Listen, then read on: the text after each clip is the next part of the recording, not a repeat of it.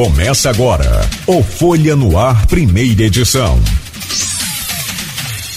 Sexta-feira, 8 de outubro de 2021. Começa pela Folha FM, a partir de agora, mais um Folha no Ar, primeira edição. Todas as informações, tudo que você precisa para começar esse novo dia bem informado. Seja bem-vindo, bem-vinda. Este é o nosso Folha no Ar ao vivo aqui pela Folha FM 98,3, emissora do grupo Folha da Manhã, e também ao vivo no Face, no Instagram, no YouTube. Daqui a pouco esse programa estará disponível em podcast e logo mais às 17 horas, reprise também na Plena TV, que é emissora do grupo Folha da Manhã. Para esta sexta-feira, e aliás, para este fim de semana, a previsão do Instituto Nacional de Meteorologia é de tempo chuvoso. Deve permanecer assim pelo menos até segunda-feira. A máxima para hoje, sexta-feira, é de 24 graus e a mínima é de 19 graus aqui em Campos. Olha, e a gente pede licença a você que nos acompanha sempre e sabe que a dinâmica do programa é trazer nesse primeiro bloco sempre as manchetes do jornal Folha da Manhã ou do portal folha1.com.br, mas como costumeiramente também temos feito aí um aproveitamento melhor dessa dinâmica e desse tempo em alguns é, é, momentos devido à agenda também dos convidados. E hoje, para nossa honra e satisfação, temos o prazer de receber aqui neste programa, junto do Aloysio Abreu Barbosa e do Arnaldo Neto, o nosso querido Fernando Gabeira, e eu digo querido com propriedade de conhecê-lo à distância por muitos anos, né? Então a gente tem o prazer de poder conversar com o jornalista, com o escritor, é, também fundador do Partido Verde, o PV, e ex-deputado federal. Na pauta pré-pautada para essa entrevista de hoje, vamos falar sobre jornalismo, fake news, divisão da política da sociedade, crise econômica, hídrica, pandemia, CPI. Vamos falar também sobre a passagem política né, do, do Gabeira e ainda a projeção de 2022 a presidente e governador.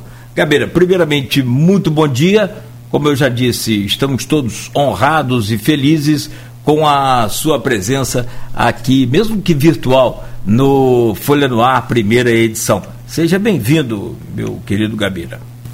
Muito obrigado, bom dia. Aliás, eu tenho passado por Campos, a última viagem que fiz para Bahia. Eu almocei duas vezes aí em Campos. Eu gosto muito aí do, do bistrô, acho que chama Pátria. La Pátria. La Pátria. Uhum. La Pátria. É. Eu passo e como aí no La Pátria. Ah, muito bom. Então, muito bom. Qualquer hora dessa, a gente, nessa, numa dessas passadas aí, nos convide. Aí será Isso. melhor. Agora com, né, é, com algumas flexibilizações, mesmo com distanciamento, essa coisa, né? Então. É, mas ele tem também umas mesas do lado de fora ali e tal. Dá para. Sim, sim, sim. Muito bom. bom, eu quero trazer o bom dia rapidamente aqui do Arnaldo Neto, trazer o bom dia do Aloísio e já vou começar também colocando logo aí uma pergunta, porque tem muita gente participando, tanto interagindo com nós, conosco aqui no, no, no, no streaming do Face, quanto no grupo de WhatsApp deste programa, que tem né, uma série de, de amigos aqui né, que participam. Deixa eu só cumprimentá-los e então eu faço essa primeira pergunta. Por favor, a semana é do Aloysio Abreu, então deixa eu começar pelo convidado, o Arnaldo Neto. Bom dia, Neto, seja bem-vindo, sempre bom tê-lo conosco aqui no Folha no Ar. Bom dia, Nogueira, bom dia, Aloysio, bom dia, nosso entrevistado Gabeira, um bom dia especial a você, ouvinte da Folha FM. Perfeito, e ao Aloysio também, é claro, sempre bom tê-lo conosco. Muito bom dia, seja bem-vindo, Aloysio, mais uma vez, nesta sexta-feira. Bom dia, Paulo Nogueira, bom dia, Fernando Gabeira, obrigado pela presença. Bom dia, Arnaldo Neto, bom dia, sobretudo você, ouvinte, pelo streaming, telespectador do Folha no Ar. Nosso bom dia sempre especial, duas categorias que sempre nos acompanham no início de jornada, os taxistas e o motorista aplicativo, né? combustível não está fácil. Então é a nossa solidariedade a vocês. Muito bom. Obrigado aí a vocês dois, obrigado ao Gabeira também.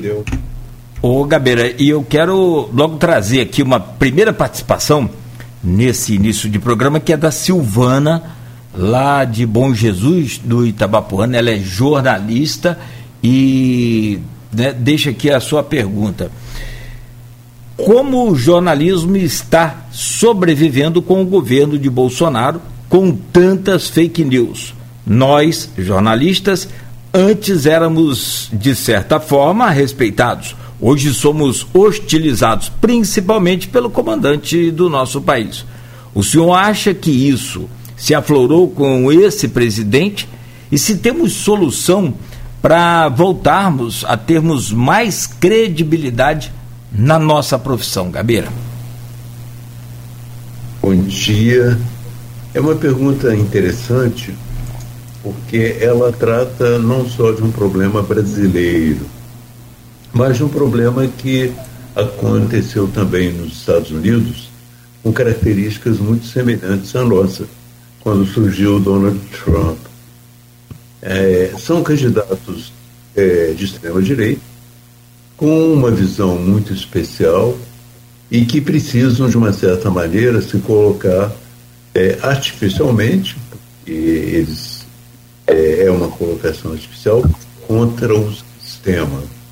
Então eles chamam de sistema não só é, o sistema político, as instituições, como também a grande imprensa. Eles precisam se colocar como é, vítimas da grande imprensa e precisam utilizá-la também como um instrumento de trabalho.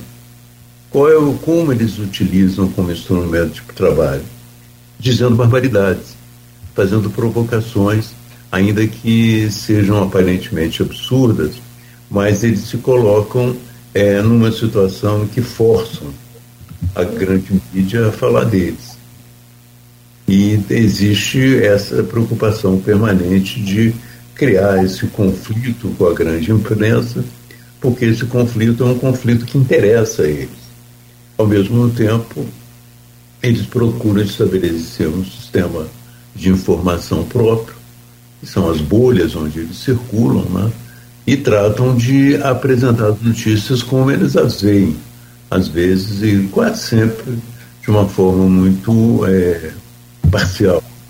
Portanto, é uma tática utilizada por ele, copiada é, do Trump nos Estados Unidos, e que só foi possível, e só é possível também, com o advento da internet, com a possibilidade de você criar canais próprios, né?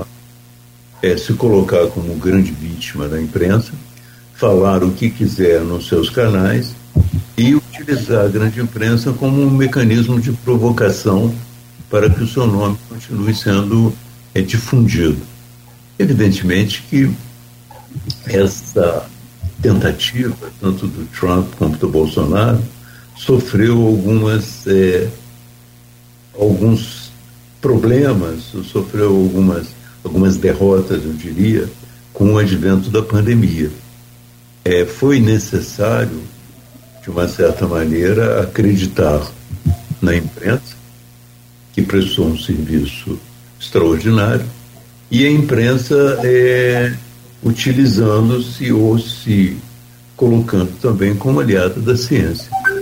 Então, imprensa e ciência se colocaram de uma forma mais ou menos uniforme, integrada, compacta, oferecendo uma interpretação da pandemia e indicações para sobreviver na pandemia, que é entrar em confronto lá nos Estados Unidos com a primeira visão inicial negacionista do Trump, não era tão forte, mas com a visão negacionista do Bolsonaro aqui no Brasil.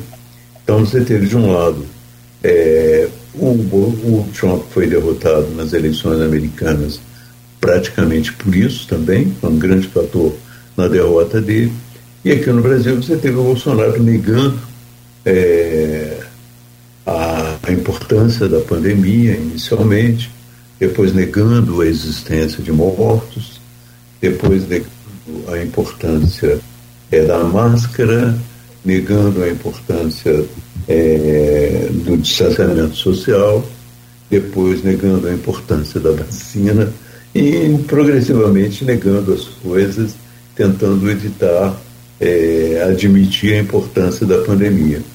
Esse processo fez com que as táticas iniciadas pelo Trump é, lá nos Estados Unidos e aqui no Brasil fossem completamente vitoriosas. Elas passam por uma dificuldade. Outro elemento dessa tática é o, é, o descredenciamento e a deslegitimação das eleições. Nos Estados Unidos, esse processo passou por uma denúncia de fraude nas eleições a partir dos votos pelo correio, dos votos impressos pelo correio. Aqui no Brasil, ao contrário, a deslegitimação foi tentada a partir um questionamento dos votos eletrônicos, mas ambas com a mesma intenção de se posicionar é, em caso de derrota com uma denúncia mais ou menos é, estabelecida de que as eleições foram fraudulentas. Gabeira, é, você fez um paralelo aí, é, do modus operandi de Trump com Bolsonaro, que é inegável. O Bolsonaro se orgulha de ser chamado de, de Trump dos trópicos, ou Trump do, do Equador, né? É, e realmente as fake news, o termo fake news não, foi, não é cunhado na academia, ele é cunhado pela imprensa americana, dos Estados Unidos, na campanha de 2014, onde Trump se elege pelo colégio eleitoral, embora tivesse 2 milhões de votos a menos. E de, e, e de lá para cá, ela ganhou, sem sombra, sem sombra de dúvida, muito corpo. Mas isso não começou um pouco antes? Eu me lembro do, do ministro Luiz Fux, hoje, hoje presidente do Supremo, no último dia dele como presidente do TSE em 2018, dizendo, por exemplo, que o PT fez com o Marinho em 2014 também era fake news. Você concorda? Eu concordo, eu diria que é uma coisa até mais longa na história da, da humanidade. Você vê que é, eu fui candidato no Rio de Janeiro, eles faziam panfletos, fizeram um milhão de panfletos dizendo que eu ia é, acabar com o feriado de Nossa Senhora, umas coisas desse tipo. É, isso eu existe um livro de um grande é, filósofo, filósofo eu não diria, mas um grande intelectual alemão, Hans Magnus Eisenberg, que chama Política e Crime. Então ele levanta ao longo da história da humanidade a quantidade de governos que caíram por causa de boatos. Os boatos eram, na idade antiga, a fake news de hoje. Eram informações falsas que corriam de boca em boca e, em certos momentos, até derrubaram o governo. Quer dizer, uma tática antiga, mas que foi, evidentemente, potencializada pela internet. Por quê? Primeiro, porque a internet ela é uma, multiplica essas informações. Segundo, porque através da internet também você pode criar bolhas em que as pessoas vivem encerradas e só acreditam naquelas informações que saem de determinadas fontes. Então você pode ter uma bolha de pessoas que acreditam que a Terra é plana e recebem informações fortalecendo essa convicção de que a Terra é plana. Todas as notícias que vêm para elas são notícias dentro do contexto e da visão de mundo segundo a qual a Terra é plana. Então, é, é muito antigo, é, houve várias manifestações realmente de fake news com importância política, mas o potencial através das novas plataformas é, sociais foi muito aumentado. Gabriel, agora profissionalmente, né, enquanto jornalista, a gente vê que com o advento das fake news surgiram também as agências de checagem, né, que são instrumentos Isso. aí para verificar se as informações têm procedência ou não. Mas o jornalismo, não, acredito eu, queria ouvir sua opinião, não pode ser refém de ficar somente checando o que vem das redes sociais, descobrindo se aquilo é verdadeiro ou falso. Na sua opinião, qual o futuro do jornalismo em meio a tantas plataformas, além de destruir fake news? Olha, essa destruição da fake news foi uma espécie de necessidade. Mas dentro do jornalismo, da indústria jornalística, sempre se dedicou uma parte do orçamento para checar as notícias que se publicam. Né? O, há empresas jornalísticas no mundo que produzem notícias e gastam 30% do seu orçamento de produção das notícias só na checagem. Então, esse trabalho de checagem é um trabalho específico da indústria, que dá a ela uma mais respeitabilidade, porque para você é, ganhar, é, se ganhar de uma certa maneira a confiança de tomadores de decisão, tanto no campo econômico como no campo político, você precisa ter informações checadas né, na base. Portanto, é, esse trabalho de desfazer as fake news é apenas um trabalho secundário. O principal é o trabalho que a imprensa utiliza para checar as suas próprias notícias, para evitar que as próprias notícias não sejam é, falsas, a ponto das pessoas, com o tempo, passarem a confiar é, naqueles organismos que publicam notícias verdadeiras. Né? Eu digo isso porque a gente, como agora eu te falei, no caso da, da pandemia, foi preciso definir. Quer dizer, qual é o campo em que você vai atuar. Então, mas olha, se nós vamos tratar de uma pandemia, qual é o nosso aliado, qual é a nossa fonte? A fonte é a ciência. São cientistas. Então, vamos estabelecer com eles uma associação e vamos tentar é, popularizar e divulgar as teses científicas é, reconhecidas e aprovadas na pandemia.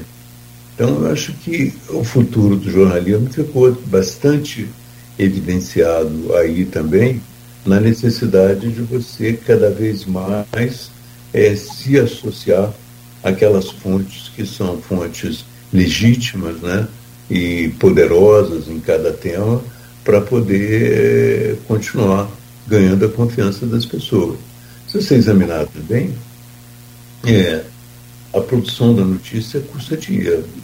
Né? Fazer notícia custa dinheiro. Eu estou aqui fazendo um trabalho para é, sobre a crise hídrica, mas eu estou aqui consumindo, estou usando um hotel, estou no quarto de um hotel, é, almoço, alugo um carro, e isso tudo é importante. É, nem sempre os as pessoas que fazem informações na internet têm recursos para apresentar notícias. De um modo geral, grande parte das notícias que dos comentários da internet são a partir de notícias que nós produzimos, que a imprensa produz. Essa é a fonte, o material mais importante dela.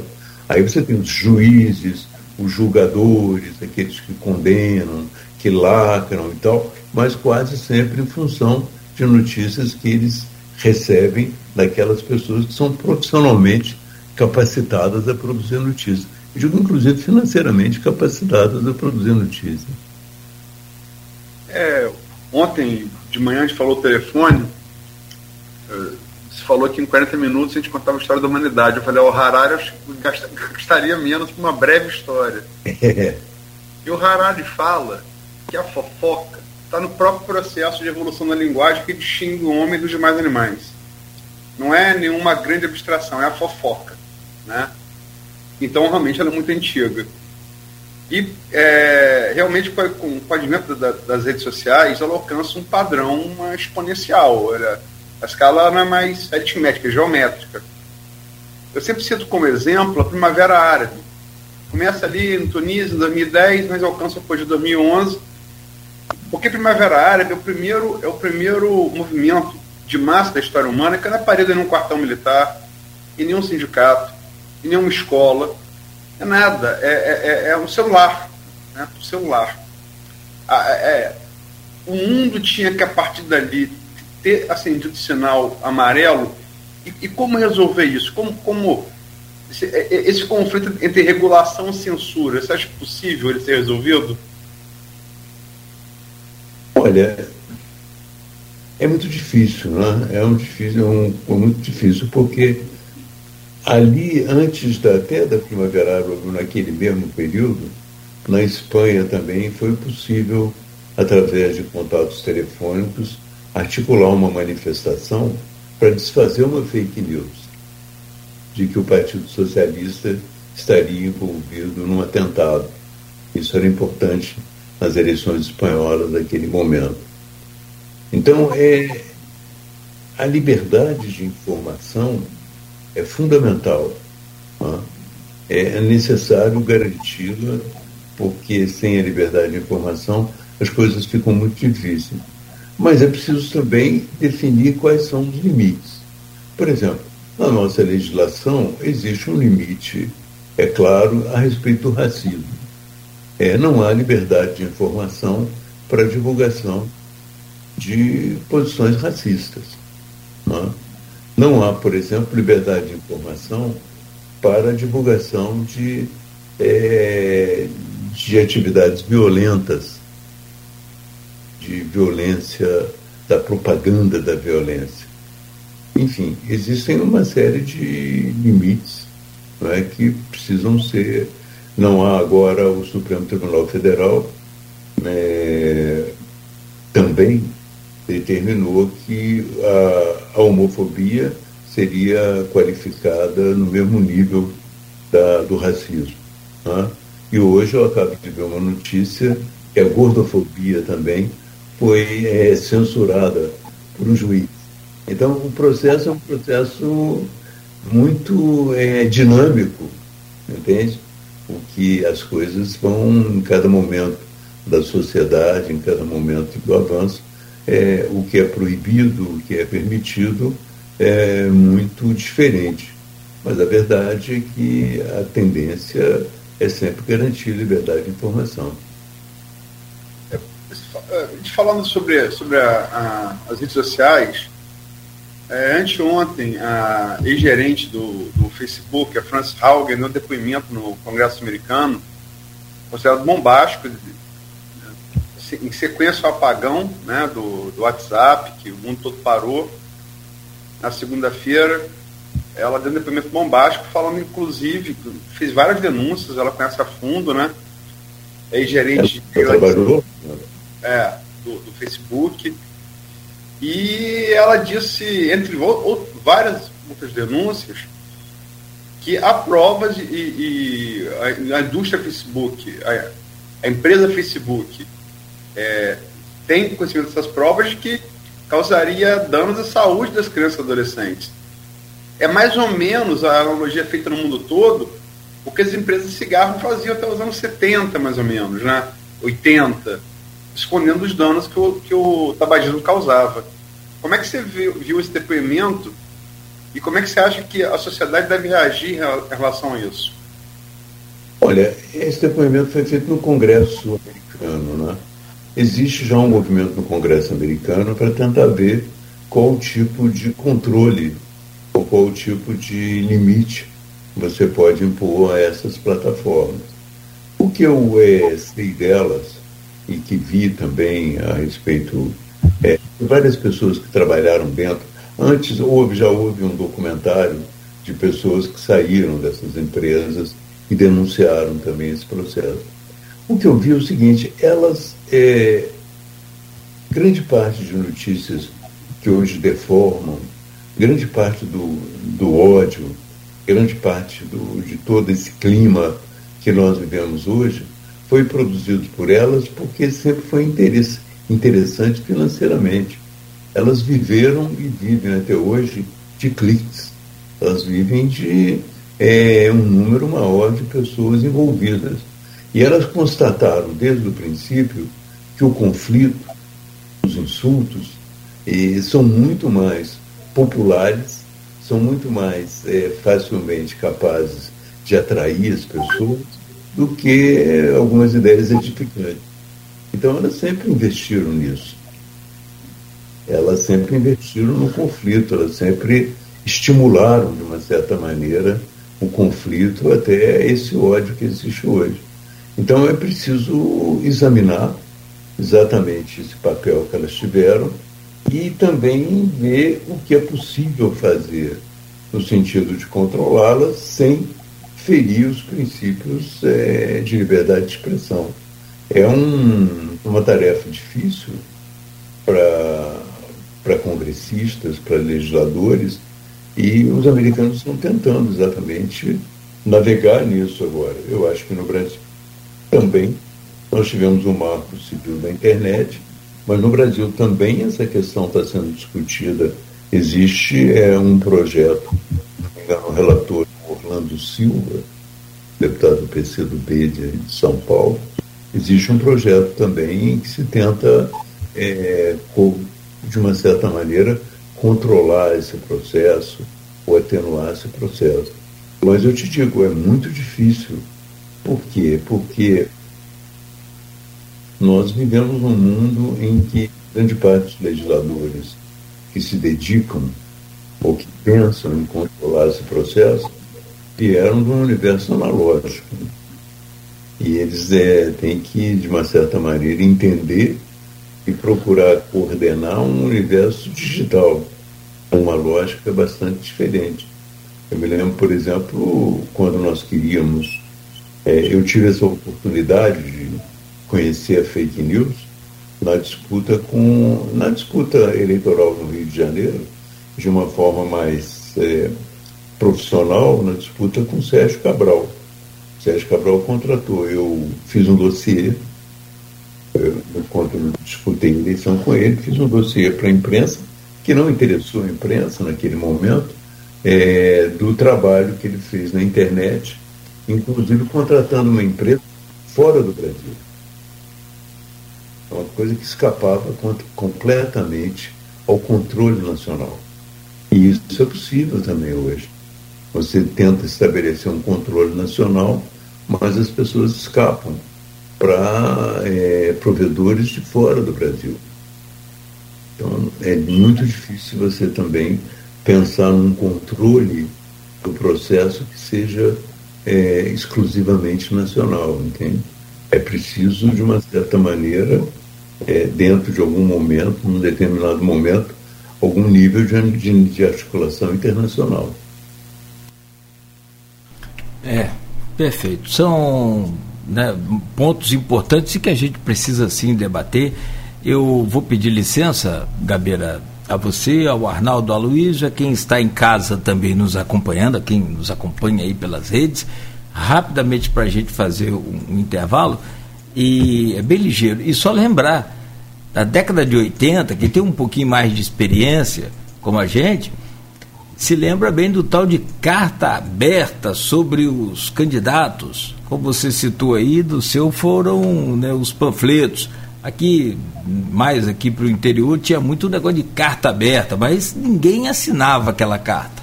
Então, isso já vem, de fato, aí, como vocês falaram, há, há bastante tempo. Bom, Rápido intervalo, então, aqui na Folha FM e a gente volta com o Folha no Ar, no oferecimento dos laboratórios Plínio Bacelar e Proteus, serviços de saúde e medicina ocupacional com a qualidade certificada ISO 9001-2015 e Unimed Campos, cuidar de você. Esse é o plano. Laboratoriais logo vem em nossa cabeça. Laboratório Plínio Bacelar. Exames de rotina e os mais complexos, como exames de genética e biologia molecular, através do setor de biomol. O Laboratório Plínio Bacelar acompanha a tendência mundial em exames laboratoriais, com o que há de mais moderno e tecnológico para garantir o melhor resultado, auxiliando a classe médica na prevenção, no diagnóstico e no tratamento dos pacientes. Laboratório Plínio Bacelar. Compromisso com a qualidade desde 1942. A loja Puro Lazer, pioneira em Campos, tem tudo para transformar o espaço gourmet da sua casa ou apartamento no local mais desejado pela família e amigos. Surpreenda e agrade a todos churrasqueira, forno e fogão a lenha. Toda a beleza dos tijolos artesanais e placas de revestimento rústicas só na loja Puro Lazer, que atende também a churrascarias, pizzarias, restaurantes, padarias, supermercados, clubes e condomínios. Loja Puro Lazer, Rua Ermito Pinto Peçanha 17, quase esquina da 28 de março. 99995 6711. Toda a riqueza da cana-de-açúcar é transformada em sonhos pela Coagro. Sonhos de quem produz, de quem trabalha e de toda uma região que cresce e se desenvolve.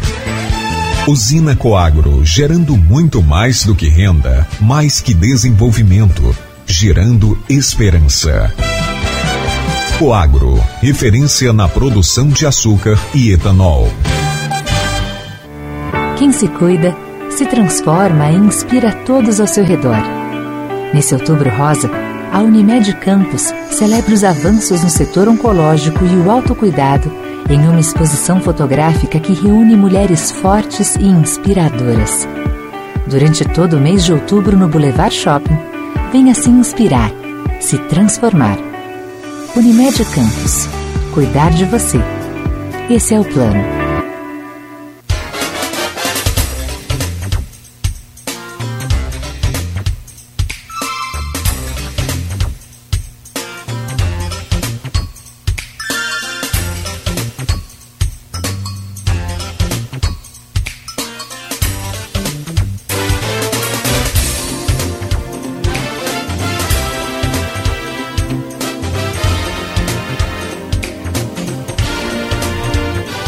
Muito bem, já estamos de volta com o nosso Folha no Ar, primeira edição, aqui pela Folha FM, ao vivo também é, pelo Face, pelo YouTube, daqui a pouco esse, pelo Instagram, daqui a pouco esse programa estará editado em podcast, no oferecimento dos laboratórios Plínio Bacelar, Proteus Serviços de Saúde e Medicina Ocupacional e também de Unimed Campos, cuidar de você. Esse é o plano. Hoje, nesta sexta-feira, dia 8 tendo prazer e honra de receber aqui no programa o Fernando Gabeira. Eu volto com você, Aloysio, abrindo este bloco então, por gentileza. Gabeira, a gente está vivendo uma crise econômica que a gente não via desde, desde a tratação do Plano Real em 94, faz algum tempo. Tem gente que, muita gente que nem, nem se lembra, não estava viva na época, se estivesse viva não, não, se lembra, não se lembrava, não guarda memória. Em rápido, um rápido resumo, é, aumento da, da, taxa de juros, aumento da cesta básica, aumento dos combustíveis, R$ reais a gasolina, diz aqui no sul R$ reais, no norte está seis por conta do frete, mais de 100 reais de botijão de gás, fazendo famílias inteiras voltar a cozinhar a lenha, e sem dominar mais a técnica é, de fazer fogo a lenha e gerando acidentes, queimaduras, é, crise hídrica, que a gente vai falar um pouco mais à frente, mas promessa de apagão, racionamento, 14,6 milhões de desempregados, 6 milhões de desalentados, que são aquelas que desistiram de procurar emprego, 35,6 milhões de outros brasileiros na informalidade, prejuízo, na, prejuízo nas lavouras de milho, café, cana, hortaliça, frutas e na pecuária de leite, fuga dos, dos investidores internacionais, três retrações seguidas da, da produção industrial, que a gente não via desde julho de 2015, e queda do PIB no segundo semestre, eludindo qualquer possibilidade de crescimento a longo prazo, a inflação em 10%. Quer dizer, como é que a gente chegou a isso? Como é que você está vendo e como, e como a gente pode sair? Olha, é, o primeiro ponto de chegar a isso, nós já estávamos é, caminhando para isso com dificuldades econômicas no Brasil antes da pandemia. Né? A pandemia, de uma certa maneira, aprofundou bastante essa crise. Ela reduziu a atividade econômica, ela aumentou o número de desempregados, ela inibiu investimentos e nós tivemos um comportamento do presidente da República também muito negativo em relação a isso ele, de uma certa maneira, hesitou em iniciar o processo de vacinação, a compra das vacinas, foi tudo muito difícil. Né? Quando é, você olha a crise econômica também em outros países, é, quase todos eles, pelo menos os países europeus, né, eles procuram determinar algumas linhas para sair dela. Não. Uma das linhas que a Europa define, por exemplo, é uma linha que poderia estar presente no Brasil é, dentro de um contexto é, mais, é, mais de mais unidade nacional. Essa linha é exatamente a compreensão da importância do meio ambiente. A Europa é um dos pontos da retomada, é exatamente a retomada verde. E o Brasil, é, nessa circunstância histórica, diante de um mundo que é, vê a questão ambiental de uma outra maneira, ela está presente na agenda dos principais é, líderes mundiais, inclusive no programa do Biden. Né? Ela é um ponto decisivo. Ela está presente na Europa ela está presente no plano quinquenal chinês, em 10 dos 13 pontos do plano quinquenal. E o Brasil, como potência ambiental, deveria estar exatamente compreendendo que grande parte do seu potencial está exatamente em valorizar a natureza e utilizar esse instrumento para projetos de crescimento mas o que o governo brasileiro faz? Ele procura, ele ainda está é, ancorado numa visão de crescimento antiga, uma visão de crescimento que não se inibe na destruição do meio ambiente. E com isso ele afasta investimento. Eu sempre, você não sei se você acompanha, mas as empresas hoje são regidas é, por uma linha de trabalho chamado ESG. Né? É uma ecologia, é, ecologia e socialmente uma governança social e ecológica. Os fundos de pensão eles é, passam a ser muito cobrados nos investimentos se eles escapam dessa compreensão da importância do meio ambiente. Então você tem grandes países do mundo é, colocando o meio ambiente como centro da sua agenda.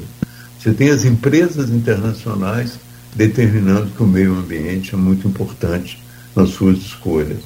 Você tem fundos de pensão e investidores também atrelados a essa ideia. O que, que o Brasil faz? O Brasil é, dá as costas para essas possibilidades. A primeira decisão do presidente da República foi uma decisão de romper com um fundo amazônico da Noruega e da Alemanha, que era um investimento a fundo perdido, exatamente para proteger a Amazônia, exatamente para dar condições de você proteger a Amazônia. E nesse contexto, o Brasil poderia avançar é, até para poder é, tirar algum proveito do carbono que a própria Amazônia é, consegue reter e também tirar proveito da possibilidade de explorações científicas da floresta, de unir o conhecimento à floresta e de buscar daí caminhos também de uh, crescimento. O governo brasileiro dá as costas para isso. É, isso é uma visão tão estreita que dificulta a retomada, a ponto de você ter, por exemplo, um leilão, como o leilão de petróleo dessa semana, que foi um fracasso. Que você vai leiloar áreas ambientalmente sensíveis, não há mais empresa internacional que investir nisso. Entende? Então é uma, é uma contradição entre a visão do governo e a visão da realidade mundial. Né? Então, eu acho que isso é um ponto importante também. O outro ponto que eu acho que poderia é, estimular um pouco o crescimento do país, ou pelo menos é, os investimentos para o crescimento do país, seria o governo e a máquina governamental procurar se revolucionar. Né? Se revolucionar no sentido de liberar recursos, não para o seu custeio, mas liberar recursos para você realmente realizar coisas importantes para a sociedade. Isso é, eu acho que também é cada vez mais possível, pelo menos teoricamente, a partir de uma outra variável que impulsiona a retomada, que é a digitalização. Você aprofundar mais o processo de digitalização. Então, o governo teria também a possibilidade de modernizar a sua máquina, se transformar num governo inteligente, mais, é, mais leve, menos custoso e liberar recursos também para estimular essa retomada. Agora, é impossível você querer que o país cresça quando ele está em contradição com todos os elementos de, dinâmicos da modernidade, entende?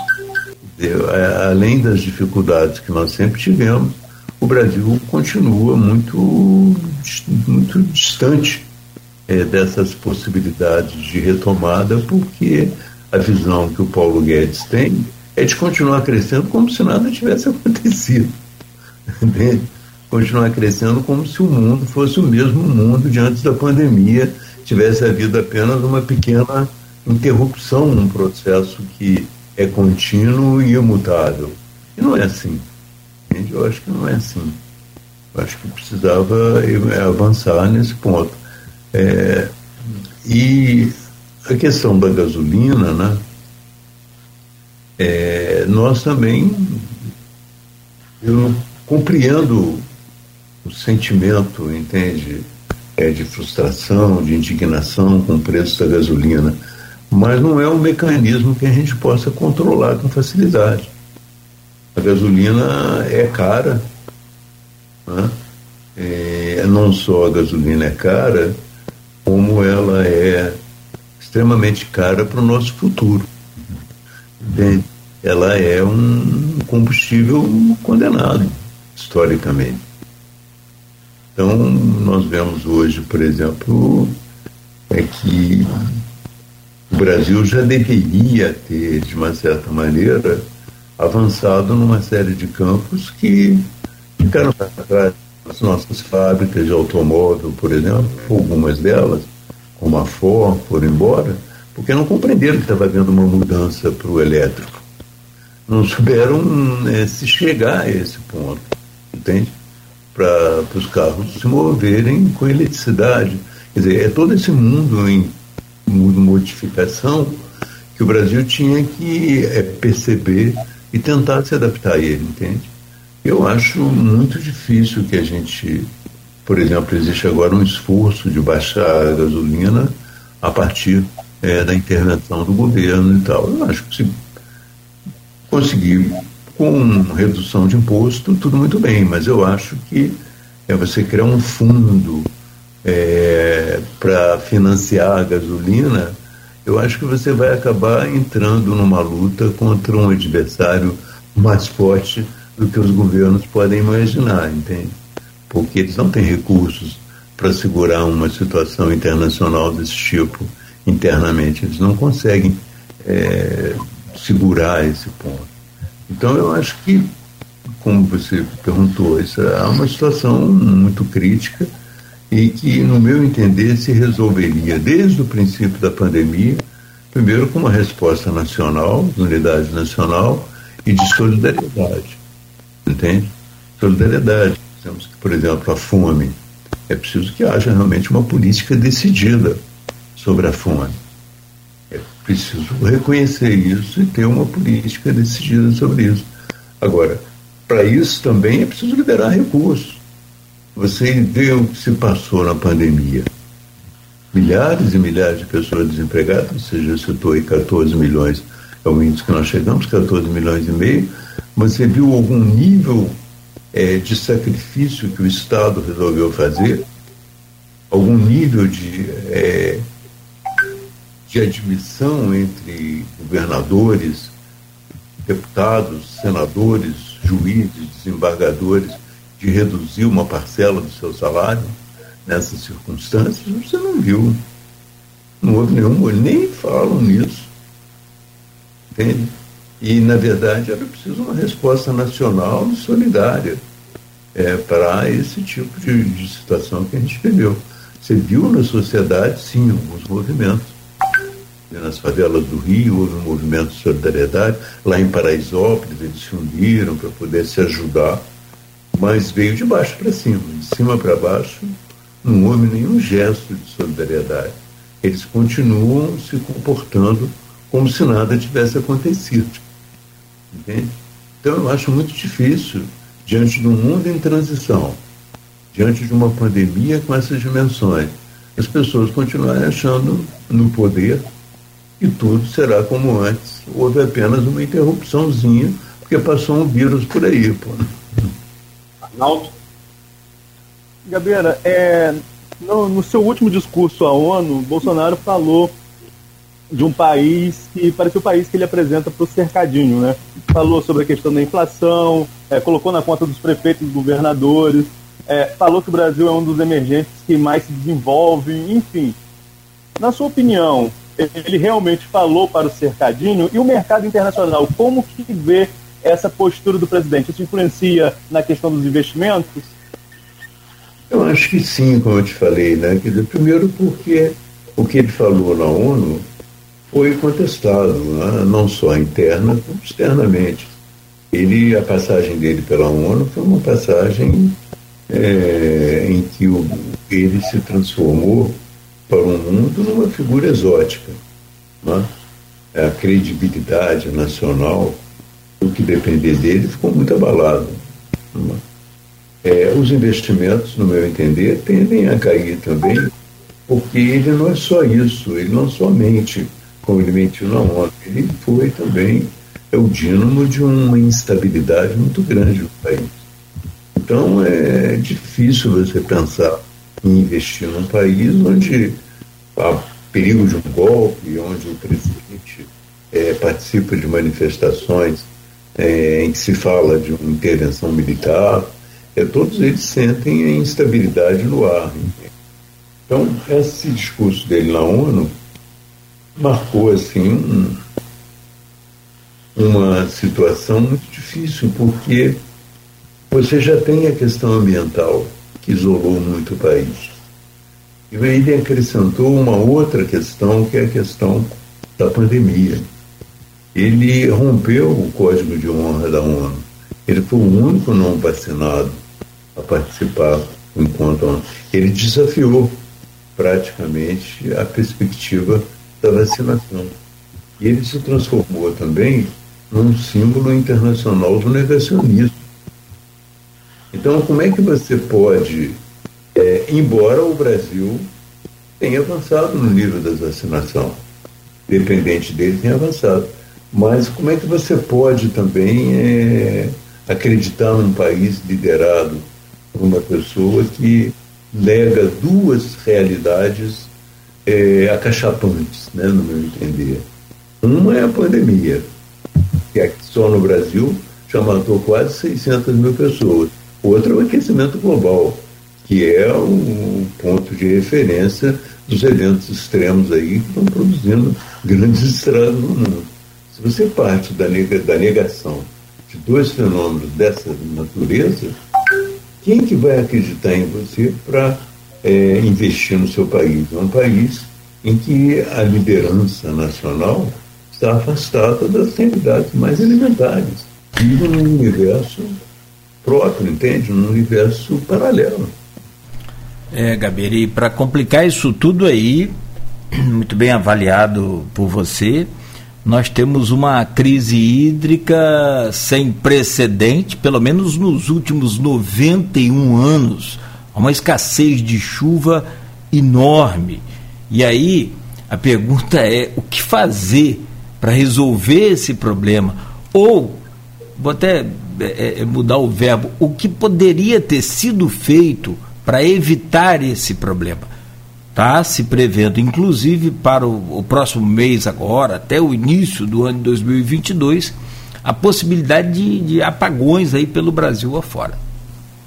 É, eu acho que nós, é, eu estou exatamente trabalhando nesse tema, e aqui em Santa Catarina, é, não que eles tenham feito tudo, mas eles pelo menos fizeram um estudo longo sobre a estiagem, porque essa crise hídrica que a gente está vendo agora, ela parece um relâmpago no céu azul. Mas, na verdade, se você considerar os últimos três anos, há um processo de estiagem, um declínio das chuvas já é uma realidade. Desde 2019, que chove cada vez menos, pelo menos aqui. Então, eles são forçados a um planejamento. Além disso, quando você observa o Brasil no conjunto, o país está secando. Dizer, em três décadas nós perdemos 15,9% da nossa é, superfície de água. Né? Pantanal perdeu 29% das águas. Então, tudo isso é, mostra que nós estamos vivendo um processo cada vez mais difícil. E isso se acrescenta também com o fenômeno, ou, ou é potencializado pelo fenômeno do, do, do aquecimento global. Então, o Brasil precisa se adaptar a essa nova situação. Por isso que eu estou tentando até evitar esse conceito de seca e tentar trabalhar com um conceito mais de estiagem, com algo que é permanente, entende que se desenvolve através do tempo, não é um, um relâmpago no céu azul. Quando a gente fala em seca, se chover, resolve. Não resolve mais. Entende? Porque até pode chover, tem chovido, mas não está chovendo mais do necessário. Então, eu acho que o primeiro aspecto é a gente tem que tentar romper um pouco a dependência da produção de energia é, baseada nas hidrelétricas. A gente tem que avançar um pouco mais é, na eólica, no solar, em todas as formas de energia chamadas alternativas, mas que não são mais. A eólica, por exemplo, o Nordeste hoje não tem grandes problemas energéticos, entende? Porque grande parte da matriz no, no Nordeste já foi alterada. Então, eu acho que isso é fundamental. O outro aspecto fundamental é o seguinte: nós vamos aceitar perder a nossa água. Então, aí entra um problema. O que, que nós vamos fazer com as nascentes? Vamos protegê-las ou deixar que elas continuem sendo destruídas? O que, que nós vamos fazer com as matas ciliares? Nós vamos protegê-las, replantá-las ou deixar que elas não existam mais? Isso tudo é, precipita o caminho do país para um deserto. Não um deserto completo, mas um país já empobrecido em recursos hídricos. E você sabe que sem a água, além do problema essencial que nós temos de energia, sem a água também outros setores da economia vão degringolar. Um deles, por exemplo, é a agricultura. Depende enormemente da água. Eu estou aqui trabalhando na criação de animais, e a criação de porco, é, que é um, a produção de carne de porco, que é um movimento do, do produto catarinense alto, eles um bilhão por ano, exportam para o mundo inteiro, depende enormemente de água. Se você não tiver água, você não vai, uma grande quantidade. Então é, é preciso planejar isso, é preciso compreender essa crise hídrica não como uma coisa que está acontecendo agora só, como algo profundo e que tende a se agravar com o aquecimento global e mudar completamente o comportamento é? em relação à defesa das nascentes, à proteção, a replantio das matas ciliares, a um consumo mais racional, entende? Tudo isso é. Você vê, por exemplo, o governo foi incapaz de fazer campanhas para um consumo mais racional da água. É? Você pode até. Vai chegar ao racionamento, que é uma coisa forçada. Mas em alguns eh, estados aí, em São Paulo, já começa a haver desabastecimento. Mas não há uma política de um, um uso mais racional.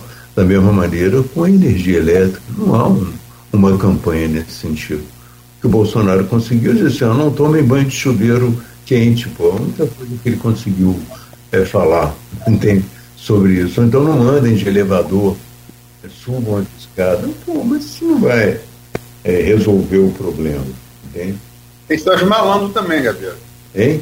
Tem Sérgio Malandro também. é. Gabeira, é, falando nessa questão de alternativa de energia, né, você falou aí sobre a eólica, sobre a solar, e aqui nossa região, que é um, é um está, está aparecendo que vai se tornar um potencial de energia, nós tivemos aqui recentemente o lançamento da GNA, que é uma térmica, uma termoelétrica que foi lançada no Açu, e a promessa de início de construção de outra, tem uma outra térmica sendo construída em Macaé. Qual a sua opinião com essas energias, com esse tipo de energia utilizando gás natural, que é uma coisa que o norte fluminense tem em excesso e, e, e é pouco utilizado, e também hoje a Fijan levantou um estudo que Campos aparece como a segunda maior, a maior cidade do estado com potencial para energia solar. Então, assim, temos que aproveitar esse, esse nicho que nós temos de potencial para ajudar, inclusive, o país num momento de crise como esse? Eu acho que não só tem que, tem que aproveitar, não só para ajudar o país, como para ajudar a própria Campos. Ela pode ser uma cidade muito mais rica, muito mais próspera, se ela tomar esse caminho. Né? Se o caminho dela é produzir uma energia mais limpa, ela está colocando um pé no futuro. Entende? Então é necessário que ela se disponha a isso, entende? Não sei qual é a posição dos, das políticas dominantes na cidade, se ela vai ter é, capacidade de compreender isso, mas eu acho que. Agora, quanto ao solar, eu acho que esse potencial também ele pode ser visto no caminho da descentralização. Em muitos lugares do mundo, entende? É, o solar é visto também como um espaço onde a produção de energia não é mais centralizada. Cada um, dentro dos seus limites, ou cada grupo, vai produzindo sua energia. E eu já vi, por exemplo, o próprio George Bush, num determinado momento do governo dele, ele financiou os, a energia solar em residências. As pessoas, hoje aqui, anteontem, eu estava andando pelas ruas de Chapecó e vi um anúncio. Olha, energia solar. Compre uma energia solar ah, na sua casa, instale energia solar, você vai pagar de prestação o mesmo que você paga na sua conta de luz hoje. E em três anos você vai, é, é, de uma certa maneira, amortizar o, o acabar com essa, com essa dívida. Você, em três anos, passa a ter a energia de graça. Durante três anos, você paga exatamente o que paga na conta de luz. E é muito melhor porque você descentraliza. Agora, era preciso, se Campos tem esse potencial, era preciso que o governo do Estado, o próprio governo federal, o BNDES e tal, tivessem essa visão e abrisse uma linha de financiamento para é, as pessoas terem a sua energia solar instalada, entende? Gabriela, tinha muita pergunta para fazer de economia, inclusive economia de campos, mas uh, tem pré-pautado para a gente falar que a gente já, já ouçou aqui sobre pandemia da Covid e CPI. E tem pouco tempo para encerrar esse bloco. Vou pedir para você um rápido resumo aqui sobre a pandemia no Brasil, é a condução pelo governo Bolsonaro e a, as consequências estão aí todas reveladas na CPI, né? Em fase final. É, é, olha, essa CPI tem uma característica um pouco diferente das outras. Ela tratou inicialmente, durante muito tempo, de um tema que todos já sabiam, que era a maneira como o governo conduziu o combate à pandemia. Ela denunciou o negacionismo do presidente da República em várias etapas, até o negacionismo que foi o mais importante para o momento da CPI, que era em torno da compra de vacinas.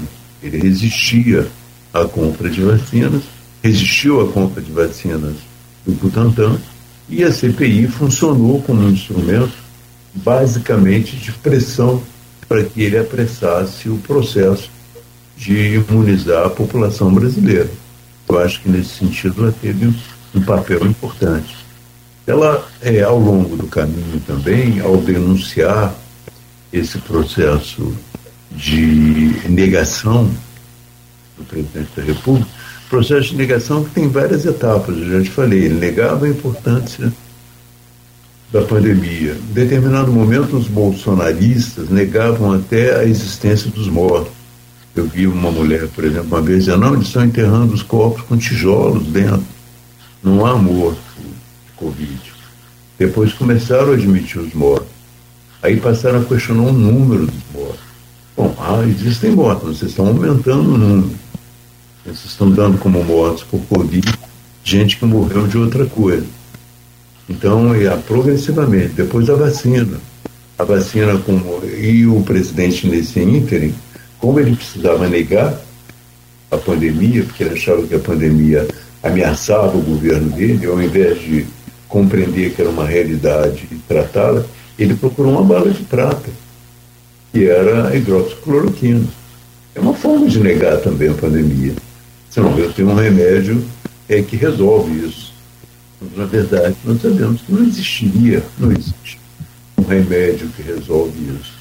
Todo o nosso investimento é, estaria voltado, teoricamente, todo investimento emocional, político, até financeiro, para a vacina. Era a única maneira que existia de deter o processo de pandemia. Com todas as limitações, era a única maneira. E o presidente da República não aceitou isso. Então, a, a, a CPI serviu até esse ponto. E quando começou a denunciar as hesitações no campo da vacina, ela começou a denunciar também as dificuldades que o presidente da República teve em negociar com empresas estabelecidas internacionalmente e com capacidade de negociação é, regular, como a Pfizer, por exemplo, e as várias quadrilhas que estavam tentando vender outras vacinas por mecanismos completamente diferentes. Então foi outro aspecto que a CPI revelou. E, finalmente, um aspecto também importante que está associado ao negacionismo e à busca de uma bala de prata, o caso da Prevent Senior, que foi também a tentativa de levar a tese de que era possível você resolver essa questão com um remédio, um kit especial que acabaria com a doença, entende? Isso aí é, também foi um, um problema sério, levou à morte de muita gente, levou à demissão de alguns médicos, levou ao desespero de algumas famílias. Então, eu acho que a CPI eu acho que tem condições de denunciar o presidente por crime de responsabilidade, e outros crimes comuns aí nesse caso. Foi nesse sentido uma CPI que cumpriu o seu papel. Só uma última perguntinha, só, é, você acha que qualquer é, crime de responsabilidade de Bolsonaro é, dá para escolher, né? Collor e Dilma são café pequeno. Né? É, enquanto Arthur Lira estiver na presidência da Câmara, é, você foi parlamentar durante vários mandatos consecutivos conhece aquela casa bem. Achei possível que o Arthur Lira, é, na, na, presença da Câmara, uh, ser aberto, ser admitido em processo de impeachment, o crime de responsabilidade? Acho muito difícil. Acho muito difícil. Eu acho que ele ele quer, a maior parte do tempo, manter o Bolsonaro frágil. Quanto mais ameaça de impeachment houver, é, mais ele valoriza o poder que ele tem de pedir ou não impeachment. E ele vai tentar valorizar esse poder, obtendo do presidente uma série de vantagens. Obtendo do próprio poder uma série de vantagens.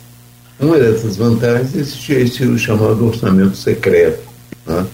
Na verdade, é a emenda de relator, alguns é, milhões, é, talvez até mais, bilhões, que eles possam distribuir entre o grupo é, que apoia, não só apoia o governo, como apoia o Arthur Lira ali. A possibilidade de ter é, dinheiro para distribuir e fazer as próprias campanhas, as próprias políticas, é tudo que eles querem, entende? E, simultaneamente, na medida em que o governo se enfraquece, ocupar mais espaço na administração para fazer também a sua política. Então aí eles interessam o Bolsonaro fraco, mas maior parte do tempo fraco, para eles poderem é, realmente realizar a sua política, que é uma política, é, evidentemente, de interesse fisiológico próprio, mas que só pode ser negada quando eles sentirem que existe uma pressão irresistível contra o Bolsonaro nas ruas e na própria, no próprio meio político, então aí eles abandonam o barco e, e dizem que nunca apoiaram ele realmente. Então, eles são Lula. Ou eles são aquele outro que virá para o poder. Bom, é uma conversa muito boa e é claro que a gente sempre né, quer aproveitar mais esse tempo, mas eu vou te pedir licença, Gabeira, só mais um, uma vez pelo menos, para que a gente faça aqui um brevíssimo intervalo, né, ao Arnaldo e ao Luiz também, a quem está em casa, claro, a quem está nos acompanhando, continue aí acompanhando, interagindo conosco, participando, e a gente volta dentro de dois minutos aqui com o Fernando Gabeira falando com a gente aqui no Folha no Ar, primeira edição, oferecimento dos laboratórios Plínio Bacelar, Proteus Serviços de Saúde e Medicina Ocupacional, com a qualidade certificada ISO 9001 2015 e Unimed Campos. Cuidar de você, esse é o plano.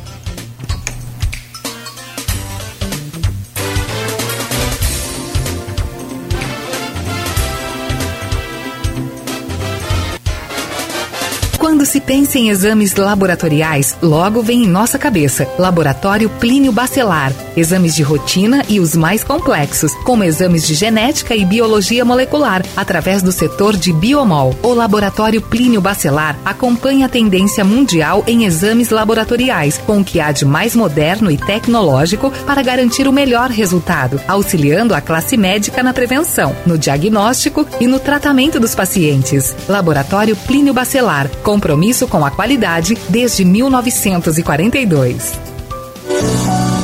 pandemia afetou a qualidade de vida dos idosos. Efeitos colaterais da Covid-19, isolamento social, maior incidência de depressão. A Cooperativa Norte Saúde realiza um trabalho de excelência no cuidado com a terceira idade. Possuímos diversas modalidades de serviços que podem ajudar você a resgatar a saúde, a autoestima e a segurança dos idosos da sua família. Rua 13 de Maio, 110, Sala 7. Telefone Telefone 22 30 55 6339. A Proteus, moderna empresa especializada em medicina e segurança do trabalho, está preparada para atender e implantar as necessidades de saúde e segurança do trabalho e do e-social na sua empresa. Acesse proteusmedicinadotrabalho.com.br ou ligue 2725 0878 e conheça todas as soluções inteligentes que oferecemos. Proteus, qualidade reconhecida e certificada ISO 9001-2015. Nascida em 2001, a companhia Limporte é líder de mercado na região e está em desenvolvimento contínuo, alinhada com o compromisso e qualidade na prestação de serviços de limpeza, portaria e segurança patrimonial. Atendemos empresas e condomínios com total adequação ao seu negócio. Limporte, mais que serviços, segurança. Campus 27227374, Macaé 27590726, www.limporte.com.br. Siga-nos nas redes sociais. Quem se cuida, se transforma e inspira todos ao seu redor. Nesse outubro rosa, a Unimed Campos celebra os avanços no setor oncológico e o autocuidado em uma exposição fotográfica que reúne mulheres fortes e inspiradoras. Durante todo o mês de outubro no Boulevard Shopping, venha se inspirar, se transformar. Unimed Campos. Cuidar de você. Esse é o plano. Guia de desconto, plano de assistência familiar Boa Viagem. Exclusivo para associados Boa Viagem. Adquira agora e ganhe descontos e benefícios em exames e consultas médicas para você e sua família. Guia de desconto. Solicite pelo WhatsApp 999396027. Não deixe para amanhã o que é necessário fazer hoje. Plano Boa Viagem. Mais que um plano, uma tranquilidade.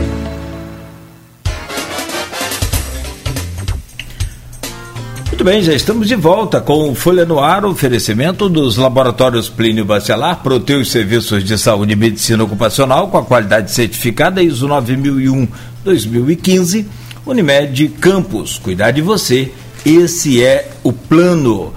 E hoje no programa, a honra sempre e o prazer de receber aqui o Fernando Gabeira, que já está comprometido com a gente. A hora que passar por Campos, vamos fazer aqui um presencial, né? E o almoço lá também no, no La Pátria. Já vou garantir que de repente a gente faz um. Bom, mas eu volto nesse bloco agora, onde a gente tem temas importantes, um país que vive momentos aí complicados, né, difíceis, tempos difíceis, é, pautado, pré-pautado aqui para a gente conversar sobre a passagem do Gabeira, um pouco da sua história aí pela política e também aí a seguir a gente vai numa projeção à eleição de 2022, tanto para presidente quanto para governador do Estado. Deixa eu chamar aqui o Arnaldo Neto para abrir esse bloco, por favor, Arnaldo. Vamos lá. É, eu acho que só, só fazendo um adendo aí, eu acho que tem uma passagem melhor para o Gabeira ao invés de Campos. Ele podia dar uma esticadinha até lá perto de casa, em Atafona. Inclusive, o programa dele sobre Atafona a gente gravou a época para exibir. É, para exibir entre, entre os amigos. Eu vou voltar a Atafona.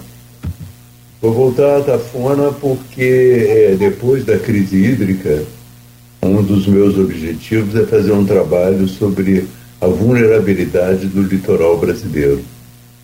E a Tafona é ao lado de Boa Viagem, Jaboatão e Paulista, lá em Pernambuco, são alguns dos temas que eu queria unir.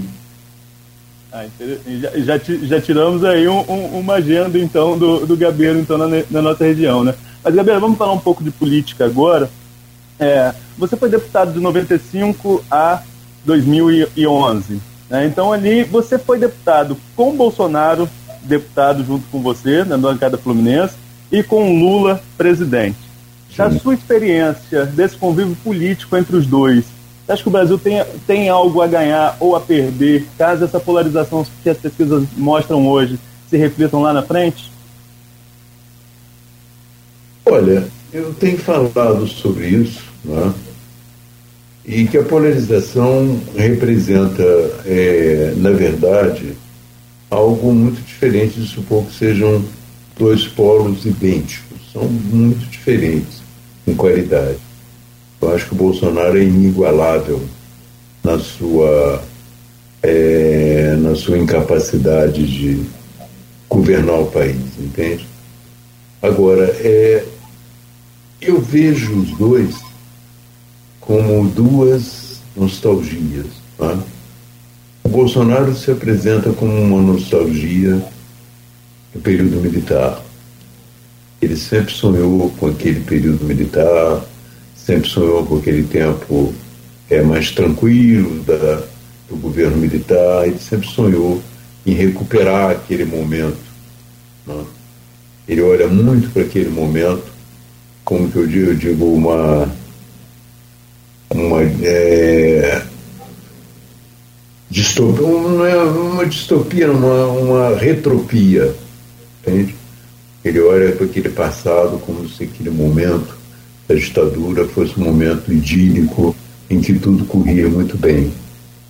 Por seu lado, o Lula, é, até o momento, né, não sei como ele vai se apresentar como candidato, até o momento ele tem falado muito na necessidade de voltar aos tempos em que ele era presidente da República, aqueles bons tempos que ele era presidente da República. Na minha opinião pessoal, não existe nem volta ao período militar como Bolsonaro sonha, nem existe volta aqui aos bons tempos com os quais o Lula sonha. São, na verdade, duas nostalgias. É, uma um pouco mais atrasada que a outra, mas duas nostalgias. Então seria interessante que o próximo presidente da República, ou que as eleições brasileiras, estivessem olhando para frente, né, para um projeto de futuro do Brasil. Quando eu digo um projeto de futuro, que levasse em conta essas alterações que houve no mundo nesses últimos anos. Alterações que escaparam completamente o Bolsonaro, que é obtuso, né? mas escapam também o Lula de uma certa maneira, uma vez que é, ele não, não, parece ter acompanhado tão de perto isso tudo que passou. Gabeira, É, meio que adiantou, eu queria falar um, um, pouco mais do seu passado político, vou deixar para então no final, vou fazer a ordem cronológica inversa. Perfeito. Arnaldo já colocou aí na. Você já, é, Lula, Bolsonaro, você já falou uma terceira via. Eu sempre faço uma pergunta em relação específica a Lula. E aí não é nenhuma consideração de ordem ideológica. É, realmente ele teve bons resultados, bons, bons resultados no, nos dois governos deles, primeiro um pouco melhor, né? Isso. Resultados. É, agora, a gente sabe que Lula é, ou foi, perdão, que Lula foi, num cenário muito favorável de mudança do nosso parceiro comercial dos Estados Unidos para a China, explosão de commodities, dos BRICS ali, é, era um momento muito favorável né? Dúvida. A, a, a, a gente, assim, a gente não é o idêntico agora. É, é, é, isso, a gente pode mencionar que o Lula vai ser mais de 10 anos depois nas vacas magras? Você consegue dimensionar? É, é o que eu estou dizendo. Eu consigo ver até o momento. Eu sou um pouco distante dele, eu, não, eu leio algumas coisas. Eu consigo ver até o momento que ele apresenta para a sociedade assim uma espécie de uma volta àqueles tempos, esses tempos que você mencionou. Mas você sabe que certas conjunturas nacionais não dependem da vontade de um homem, né? elas são produto de processos históricos mais profundos e muito mais complexos. Né? Portanto, você vai é, viver uma conjuntura que eu diria basicamente diferente daquela. E como é, até o momento ele promete aquilo que aconteceu no passado, eu fico sem saber como ele vai fazer, o que ele vai fazer diante dessa nova realidade. Primeiro, eu prefiro esperar que ele tome contato com essa nova realidade e fale qual é o programa dele em função dessa nova realidade. Entende? Por exemplo, o meio ambiente. Tá? Será que ele tem consciência de que a importância da questão ambiental aumentou muito em relação àquele período que ele foi presidente, que é o período que ele governou, né? ele estaria disposto a aceitar. Ele sempre teve uma certa pé atrás com esse tema e tal. Não tanto quanto o Bolsonaro, evidentemente. O Bolsonaro é inigualável. Né? Ele é, mas será que ele está. Né? É, e mesmo outras questões. Eu, por exemplo, esse mundo digital, essas transformações digitais, são importantíssimas no governo dele, porque eu, eu mesmo combati o projeto dele de inclusão digital, levado pelo PSB na época, que era um projeto esdrúxulo, de levar ônibus aos bairros, ônibus comprados a um preço exorbitante para mostrar computador para as pessoas. Quer dizer, é, esse tipo de inclusão digital é, era uma balela. Qual é a visão que existe nessa é, de colocação do Brasil nesse mundo digital, né? Eu não sei como, porque a experiência que eu tenho com o PT, é, nesse particular de comunicações e tal, foi muito negativo. Eu era chamado de traidor porque eu fui é um dos defensores da quebra do monopólio das telecomunicações. Me lembro que num congresso do PT que eu fui, as pessoas falavam, viu meu telefone, você está prometendo telefone para as pessoas. E parecia uma coisa leviana você dizer que a quebra das telecomunicações traria telefone para um número maior de pessoas. Hoje eu te diria que até, até eu, que era favorável, fico surpreso com o número de pessoas que têm telefone no Brasil e com o avanço dessa tecnologia, entende? Caveira, você é um político muito. Você tá, voltou ao jornalismo, voltou com força, mas você é um político muito experimentado. Você disputou várias eleições. O governador, prefeito do Rio, é, prefeito do Rio, quero falar um pouco mais sobre ela, porque você. 1,6 pontos percentuais de, de Eduardo Paes no primeiro mandato, no segundo turno. E há quem acredite aquele feriado, né? É. Se fosse feriado, você teria, você teria vencido, mas enfim. É, deputado, presidente da República, né? Você conhece muito a eleição e também conhece como jornalista.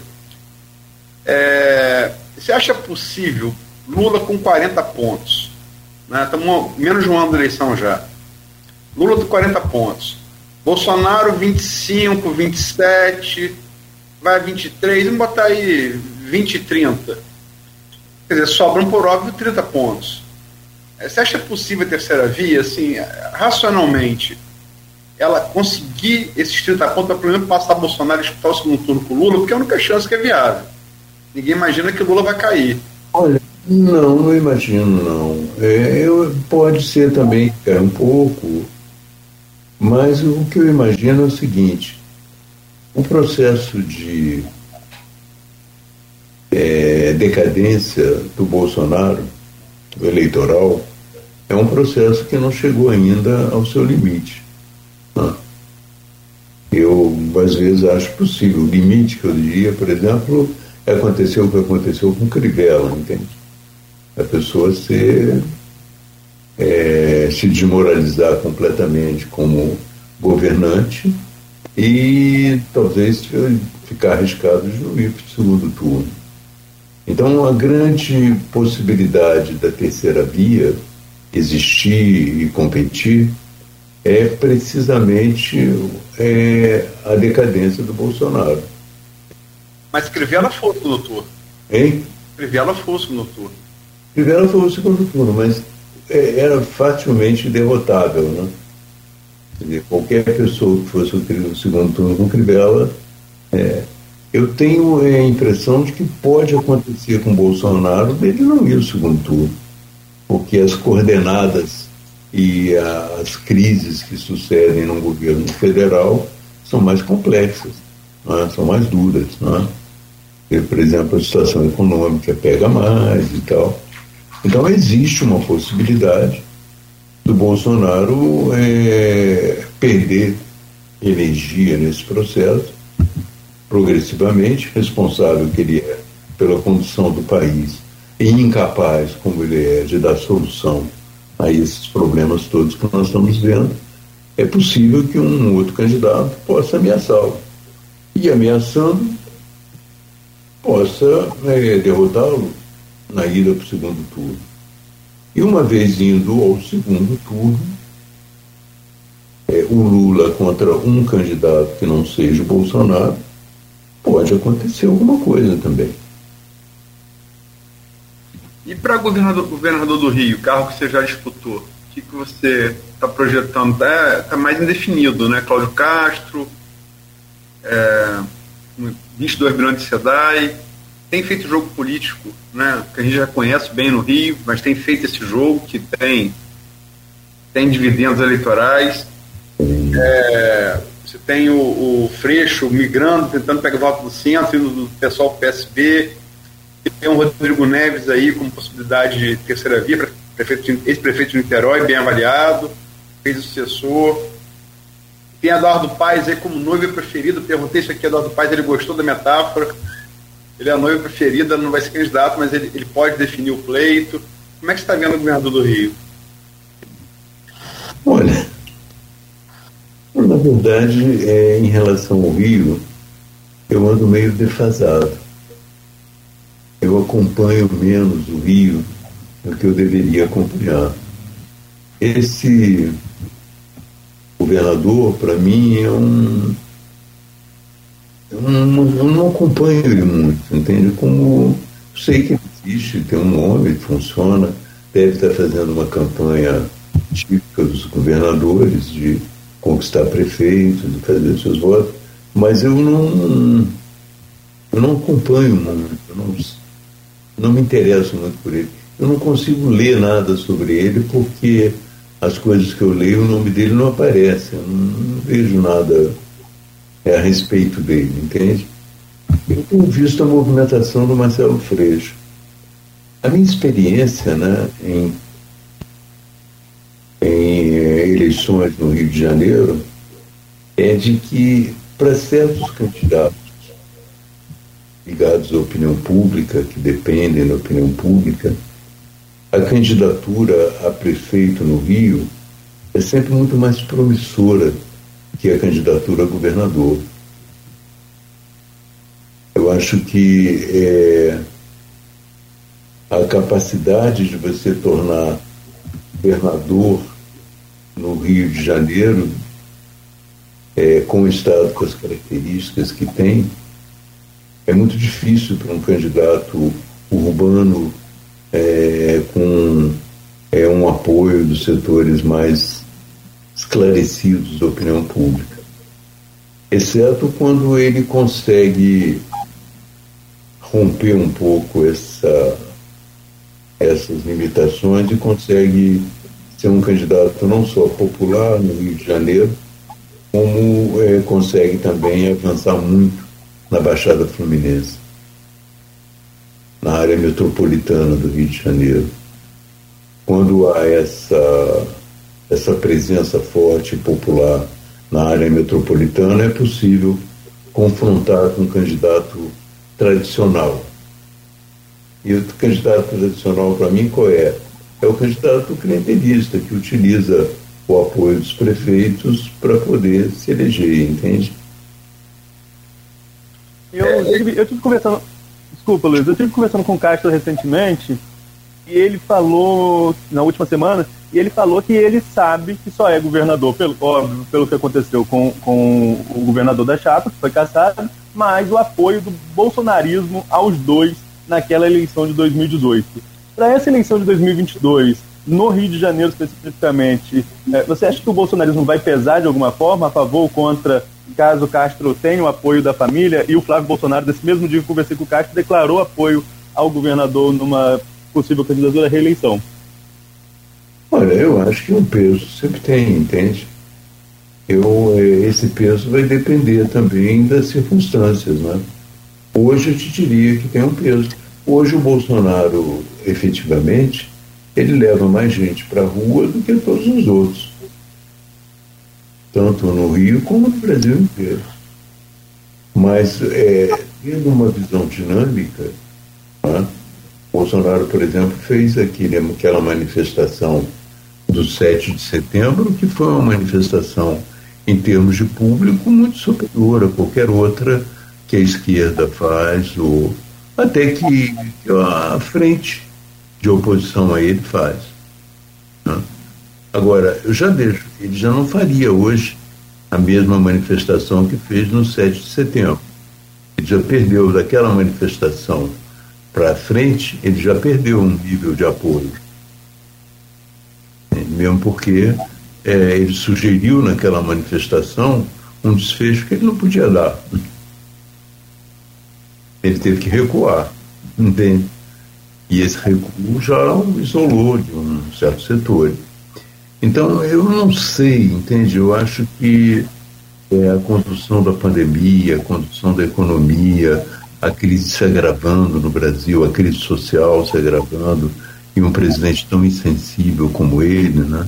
Eu, poxa, o Bolsonaro ontem vetou é, ajuda às mulheres pobres para puxa para os seus suas necessidades mais elementares de higiene, né? Puxa, é uma, ele ele é realmente ele é capaz das coisas mais incríveis.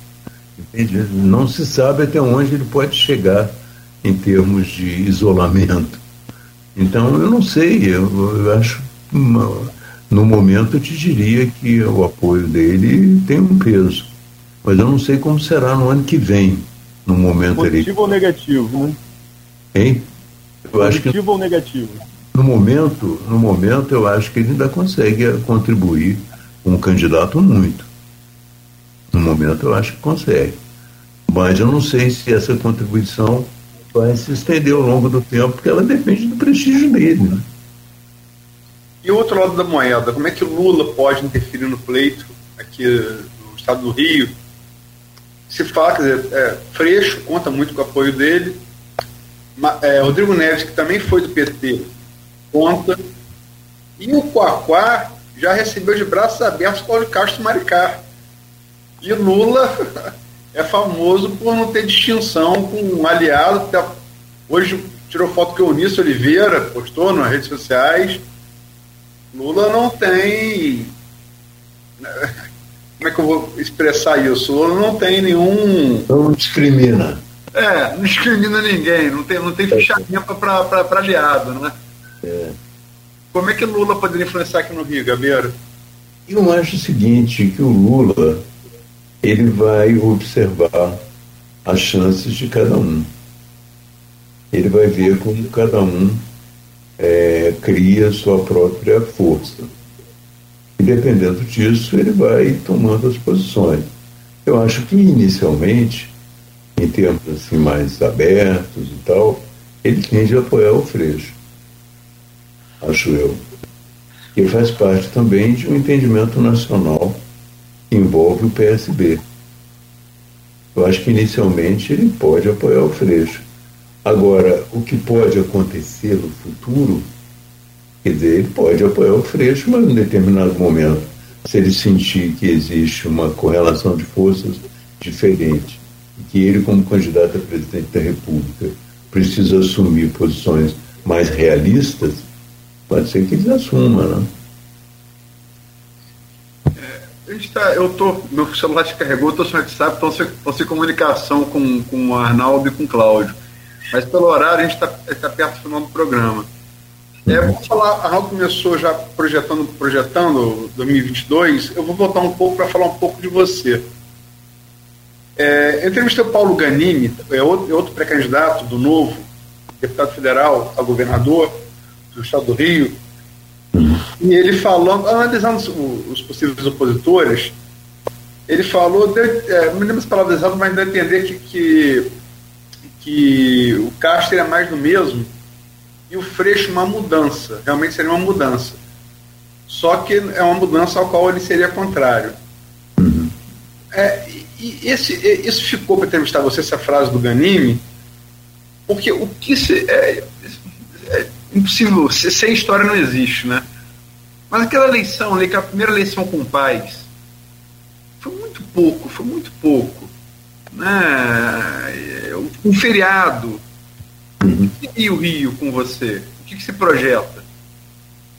Olha, naquela época era uma projeção de um conjunto de pessoas. Né? Eu consegui me ligar ou trazer para a campanha pessoas muito interessantes em vários campos. No campo do urbanismo, no campo da educação, no campo do meio ambiente, no campo da saúde. Então havia uma discussão. Primeiro porque é, a campanha partiu é, a partir partiu de grupos discutindo programas, né? Então surgiu um grupo discutindo saúde, um grupo discutindo educação, outro grupo discutindo urbanismo, é, então outro grupo discutindo meio ambiente. Então havia um, um, não só uma disposição na sociedade, como havia um conjunto de pessoas decididas a participar do governo. Entende? Então, é, eu tenho a impressão de que era possível fazer um bom governo ali. Uma, uma, de acordo com o programa que a gente imaginava, transformar o Rio em uma cidade mais habitável, de avançar em vários campos de, é, no meio ambiente, avançar é, nas relações, na posição internacional da cidade, avançar na, no, no, desenvolvimento da cultura, enfim, é, avançar na, no desenvolvimento da inteligência, um instrumento também econômico na cidade, abrir a cidade para processos de criação, é, trazer até gente no mundo inteiro. Sabe que naquela época já, e hoje mais agudamente, não importa muito certas empresas onde elas estão. Desde que você tenha boas comunicações, né? certas empresas de criação, elas poderiam estar no Rio também. Então era uma visão de uma cidade integrada no mundo a partir é, da próprio prestígio que o Rio tem e uma tentativa de solucionar é, os problemas sociais da cidade. Não sei se é, hoje eu conseguiria reunir uma equipe com aquela dimensão, entende? Com aquela perspectiva. Então, é, e também não sei se veria na classe média, sobretudo na classe média e em vários setores do povo, né, a mesma expectativa com a política que havia naquele momento. Você considera. A política, a política se degradou mais ainda. Não, sem sombra de dúvida, mas você considera a política assim uma coisa ultrapassada na sua vida? Olha, se você entender a política como política eleitoral, sim. sim. Ah, mas se você entender a política como é, a participação nas questões é, coletivas, a crítica ou aprovação de governos e de políticas de governo, é, a discussão dos temas nacionais, não. Eu permaneço, eu escrevo é, em dois importantes jornais brasileiros toda semana, né? Então, uma semana, uma vez por semana no Globo e de 15 em 15 dias no de São Paulo. Escrevo sobre temas políticos, entende? Da mesma maneira, o fato de eu ser, é, pelas circunstâncias da pandemia, é, comentarista da Globo News, me coloca também como uma pessoa que é, fala sobre política, né?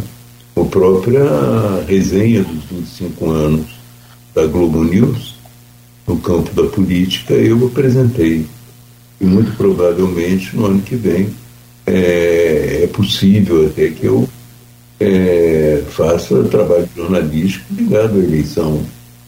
Possível, não entende? É, eu me lembro do debate de 2018 que Bolsonaro pediu você namoro. Como é que ficou essa proposta? Olha, o Bolsonaro sempre foi, sempre tivemos boas relações. Desde lá. É, é, nós temos posições diferentes, né? Ele sabe que só temos posições diferentes e tal.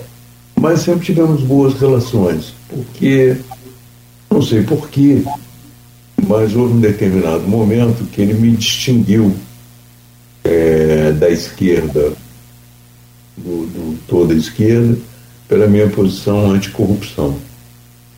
Não que ele fosse anticorrupção, mas ele era anti-PT e achava que a corrupção era o, o calcanhar de Aquiles do PT. Então, é, então ele tinha uma boa relação tranquila comigo, e eu nunca fui inimigo dele. Entende? Mas, é, quando ele assume a presidência e toma as posições que ele toma, eu não tenho outro caminho a não ser censurá-las, criticá-las o mais é, fortemente possível, entende? Então, minha posição a respeito dele é uma posição de crítica e hoje eu acho até que Bolsonaro, no poder, ele ficou pior ainda do que era. Ficou muito pior do que era. Mas é, você sabe como é. Eu, na verdade, não brigo com ninguém, entende? Lá em Minas tem uma, uma expressão que é sempre a nossa orientação. As ideias brigam, as pessoas não, entende? Então, é, na verdade, são ideias diferentes, radicalmente diferentes. Né?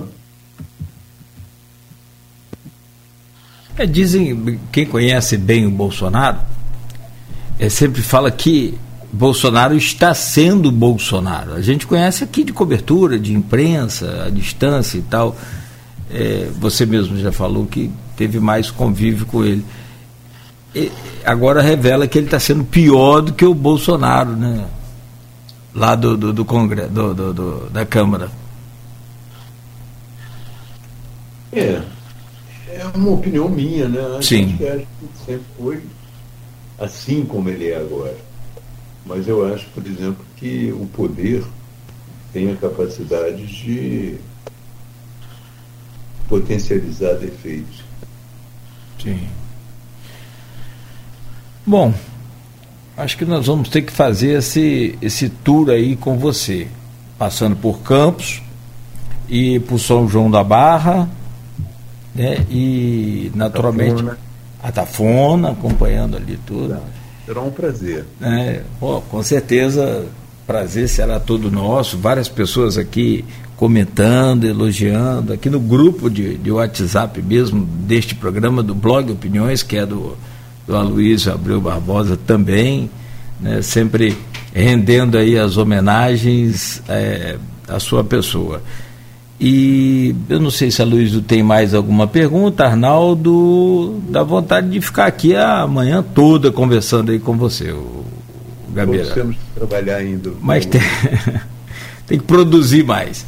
Então, diante de, de tudo isso, queremos muito aqui, em nome do, do Grupo Folha da Manhã de Comunicação, em nome do Aloysio, do Arnaldo, eles vão te agradecer também, meu nome, em nome de toda a equipe aqui da Folha FM, né, te agradecer e dizer que você é sempre muito bem-vindo aqui ao nosso grupo. Muito obrigado. Muito obrigado e até a próxima presencialmente. Se Deus quiser. Um se Deus permitir. Aloysio. Eu queria dizer só três coisas, é quatro, aliás. Primeiro, agradecer a Gabeira, excelente entrevista. Acho que todo mundo que, todo jornalista é fã do Gabeira, né, é uma referência. Dizer que estou é, vendo aí, desde que ele entrou, é um verso de Cecília Meirelles aí, só que ele não completa pela câmera. Eu, eu achei aqui, eu não conhecia o vento é sempre o mesmo, mas a sua resposta é diferente de cada folha. Está aí na, na, no vão aí do, do, do, quarto do hotel. Bonito verso. E eu acho que fala muito do próprio Gabeira. Coincidência, como diria Nietzsche, coincidência não há, né? É, dizer que a gente já teve junto a Tafona, Gabeira. Estivemos juntos, você estava, você estava lá, quando aquela lixívia negra desceu o Paraíba e parecia uma cena de Velho Testamento. Eu lembro, é. Como o oceano tornou o oceano negro. Né? Então nós já, já tivemos junto, junto da Tafona. Eu lembro bem disso. Uma cena impactante. Por último, meu pai, Luiz Barbosa, foi colega de redação de Gabeira no Jornal do Brasil. Exatamente. Meu pai era um homem é, de centro, mas conservador nos costumes. É, e ele sempre, quando o Gabeira, a fase aula dele como político e tal, ele ouvia alguma contestação, uma pessoa mais de centro como ele, ele sempre falava assim, um grande jornalista. É bom, né? Sempre falava isso. Ele não era de elogiar muito, muito, não. Que bom, grande figura. Grande figura. Agora a Folha ficou com a sua direção, a sua direção.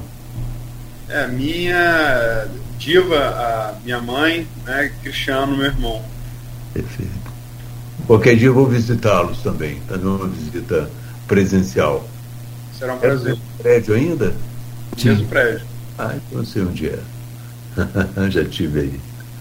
Tá bom. Por favor. Um grande abraço, então, um grande abraço também, Arnaldo.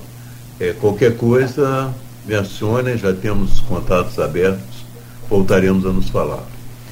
Neto só registrar meu respeito, admiração ao grande jornalista Gabeiro, prazer que foi participar também da entrevista, é que semana do Aloysio, mas quando ele falou quem, quem era o entrevistado, ele nem perguntou se eu queria, ele já falou, você vai participar, né? Eu falei, claro. Então, é muito, muito boa a entrevista, é sempre um prazer, um prazer participar aqui também na bancada.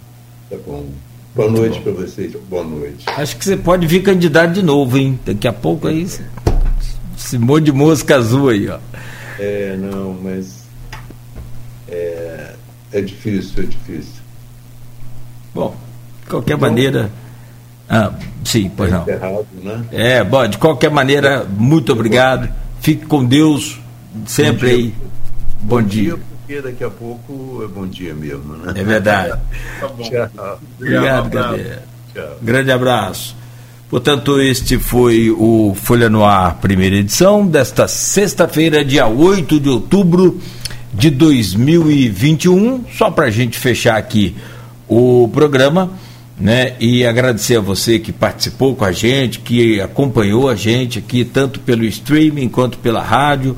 Nosso carinho, nossa gratidão. Foi uma semana extremamente fantástica. Tivemos aqui né, figuras. E sabe, o Aloysio e Arnaldo, quem está em casa, só para a gente fechar, né, na, na segunda-feira a gente entrevistava aqui o Altura, vou falar Altura porque agora é na intimidade. É, ele é psicólogo do NF Transplante E ontem, rapaz, ele me mandava uma mensagem, me mandou uma mensagem pelo WhatsApp de que após aquele programa e após a, a Folha ter anunciado também uma, uma, uma matéria né, que se não me falha a memória, eu, acho que foi o Arnaldo, alguém, o Arnaldo pode me ajudar aí, é, sobre a captação de órgãos que melhorou nesses últimos meses, aí, principalmente depois do segundo semestre. E depois daquele programa, exatamente na segunda-feira, uma pessoa né, é, é, doou órgãos do seu, do seu parente falecido e infelizmente não deu para aproveitar em função de naquela série de exames que tem que fazer. Mas eu acho que é, é esse tipo de serviço que a gente procura prestar aqui é assim se a gente puder ajudar uma pessoa né, por dia a gente já sai daqui muito feliz. Então se a gente puder é, é, ajudar mais, eu orientar mais, a discutir, debater novas ideias. As pessoas precisam, né, cada um na sua, na sua bolha, nossa bolha também, que a gente tem, tem que furar isso e né, trocar esse, essa chave se for preciso, ou mantê-la se for o caso, enfim. Mas a oportunidade né, a gente oferece. Quero agradecer a você, meu caro Arnaldo, pela participação de hoje né, nesse programa. E também, é claro, a você, Aloysio, pela semana extremamente bacana e produtiva e fechando com chave de ouro aí. Vou desejar bom descanso para vocês hoje. Neto, obrigado, amigo. É, bom é, dia. Tem o tradicional, tem o tradicional bom descanso, né? Não bom descanso. Faltar, né? Mas hoje, hoje, hoje não é dia de descanso. Vamos lá. Mas agradecer também é, é, o espaço aqui participar com vocês e na próxima semana nós estamos juntos, Nogueira, se Deus quiser. É, e só para deixar claro, essa entrevista aqui é editada por óbvio, né? Está longa, é, mas em duas páginas, é, amanhã, bem cedo nas bancas e na casa dos assinantes na Folha da Manhã. Legal, bem lembrado. Bem lembrado, bacana então. Aloysio, grande abraço então, muito obrigado mais uma vez, bom descanso. Calma. Calma que o, descanso é sábado depois de meio-dia. Gente, ficamos por aqui. Muito obrigado a você mais uma vez de casa no oferecimento dos laboratórios Plínio Bacelar e Proteus Serviços de Saúde e Medicina Ocupacional com a qualidade certificada ISO 9001 2015 e Unimed Campos cuidar de você. Esse é o plano. Fique ligado aqui na Folha FM sempre. Fique ligado na melhor.